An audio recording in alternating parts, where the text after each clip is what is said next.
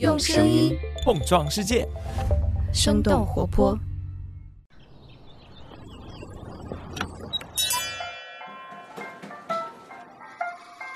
您的生动早咖啡好了，请慢用。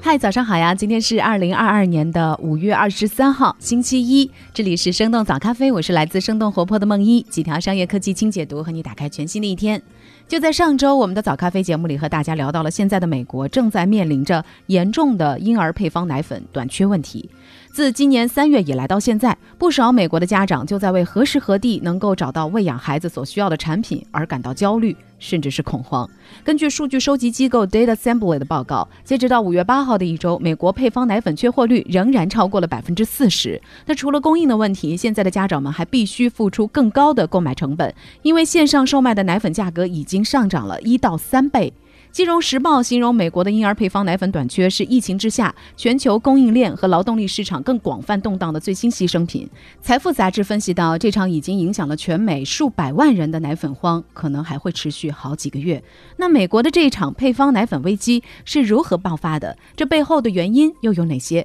那我们今天的轻解读就与此相关。在这之前，我们先来关注几条简短的商业科技动态。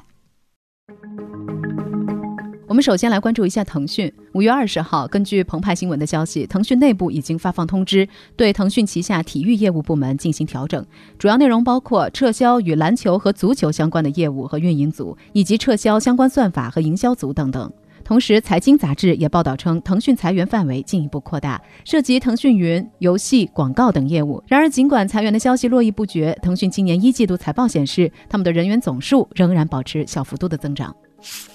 随着天气逐渐炎热，想要购买冰淇淋的人也越来越多。不久之前，贵州茅台与蒙牛合作推出了一款茅台冰淇淋。这款冰淇淋里含有真正的茅台酒，定价是每份三十九块。这也是目前唯一冠名了茅台的非酒类食品。事实上，传统白酒品牌跨界冰淇淋也不是第一次了。之前，泸州老窖和五粮液都推出过类似的雪糕产品。茅台方面表示，推出冰淇淋有助于他们实现产品多元化，同时开拓年轻人市场。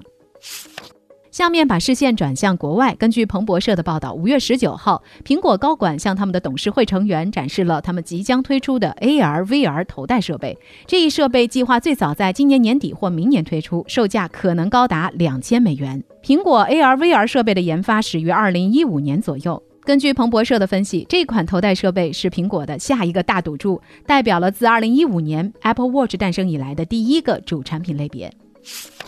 最后来关注一下奈飞的最新投资计划。根据亚洲日报的报道，五月二十号，奈飞旗下特效公司 Scanline VFX 宣布，将会在未来六年时间里，在韩国投资一亿美元，用于特效和内容制作。Scanline VFX 是一家位于德国的视觉效果和动画设计公司，去年被奈飞收购。他们曾经参与制作过《怪奇物语》《永恒族》《权力的游戏》等等多部大片特效。自2016年进入韩国市场以来，奈飞已经在韩国投资超过了7.9亿美元，打造了《鱿鱼游戏》《僵尸校园》等等多部爆款作品。以上就是值得你关注的几条商业科技动态，别走开，我们马上和你一起来聊聊美国的婴儿配方奶粉短缺危机。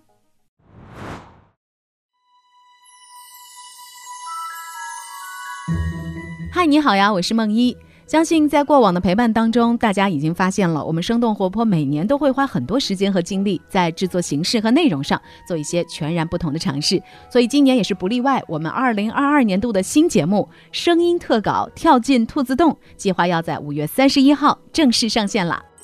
也许你会好奇，为什么节目的名字叫做《跳进兔子洞》呢？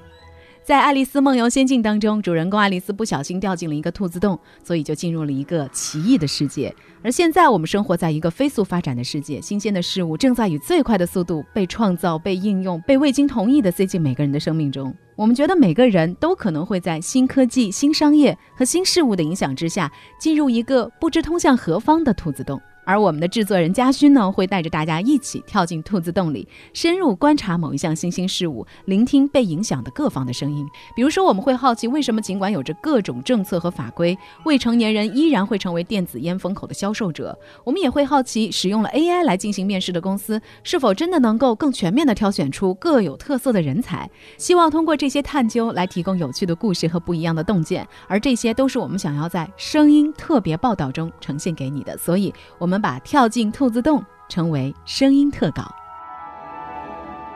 当然，如果你想要在五月三十一号上线之前抢先听到我们的新节目，没有问题。我们每一位生动小油桶的订阅用户都有两枚抢先听兑换券，所以也请订阅了我们小油桶 newsletter 的朋友，别忘记查看这几天的邮箱。当然，你也可以点击我们的 show notes，关注我们生动活泼微信公众号，或者是添加微信声小音咨询相关事项。期待着和大家一起跳进兔子洞。好啦，今天我们的早咖啡小动态就到这里，下面继续我们的清解读。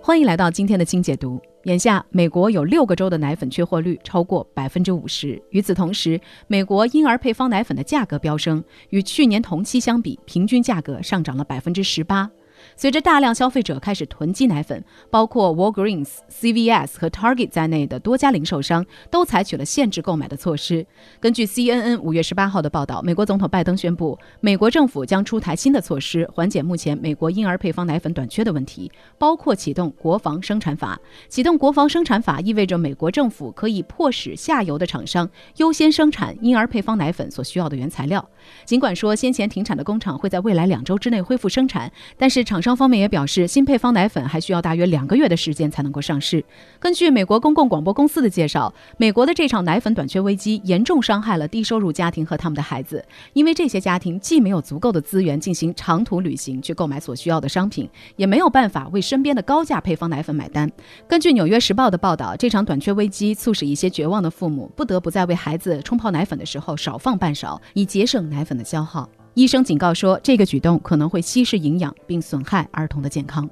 那么，究竟是什么原因导致了这场奶粉短缺危机呢？原因之一，美国配方奶粉市场的高度垄断。根据《华盛顿邮报》的报道，自今年二月以来，由于多名儿童疑似因为使用了美国最大奶粉生产商雅培公司生产的奶粉而患病，并且有两名婴儿死于罕见的感染，于是雅培不得不关闭他们位于密歇根州的涉事工厂，并且召回多款奶粉。其实召回事件并不罕见，全球各地每年都有成千上万的产品被召回。但是由于雅培奶粉在美国的市场占有率超过了百分之四十，和另外三家公司雀巢旗下的嘉宝、力洁时旗下。的美赞臣、培瑞克一起垄断了超过百分之九十的美国配方奶粉市场份额，所以雅培关闭工厂并且大规模召回奶粉之后，市场就出现了大规模的真空。另外，美国农业部有一个叫做 WIG 的组织，全称是女性婴儿及儿童营养补充特别计划。这个计划呢是为低收入家庭来提供婴儿配方奶粉和其他食物的，因此 WIG 也是全美国最大的婴儿配方奶粉的买家。纽约时报的报道介绍，现在全美国大约有一百二十万的婴儿通过 Week 来接受配方奶粉。这个政府计划的运作方式是，每个州都与美国本地某一家配方奶粉制造商来签订独家合同，政府由此呢可以获得大幅的降价，而作为交换，奶粉生产商就获得了垄断市场。所以，一旦一家公司达成了为某个州服务的独家协议，它的竞争对手就失去了在这个州竞争的经济动机。根据《华尔街日报》的报道，雅培公司在美国大约三分之二的州都拥有 WIG 垄断，而这一次雅培的停产和召回，对于许多依赖 WIG 计划。补贴的家庭来说，更是雪上加霜。原因之二，监管和贸易政策导致国外奶粉难以进入美国市场。根据美国食品药品监督管理局 FDA 十六号公布的声明，美国通常能够生产全美国所需要的百分之九十八的婴儿配方奶粉，而少量进口配方奶粉主要是来自于墨西哥、爱尔兰和荷兰。而来自《大西洋月刊》的介绍，美国 FDA 对于配方奶粉的监管是非常严格的，由于会受到标签要求、特定成分、等待时间等等技术条件的限制，大多数来自欧洲的配方奶粉在美国都是非法的。但是，即便是能够完全符符合 FDA 各项复杂要求的国外配方奶粉，想要进入美国还是非常困难的，因为美国对进口婴儿配方奶粉会征收百分之十七点五的高额关税。另外，在特朗普执政时期达成的一项北美贸易协定，也阻止了美国从他们的邻国加拿大来进口配方奶粉。根据《财富》杂志上周的报道，截止到目前，拜登政府还没有将关税减免作为鼓励进口的措施，而是在着力简化对于配方奶粉的监管要求。同时，FDA 方面。也在近期表示，他们已经同一些制造商和供货商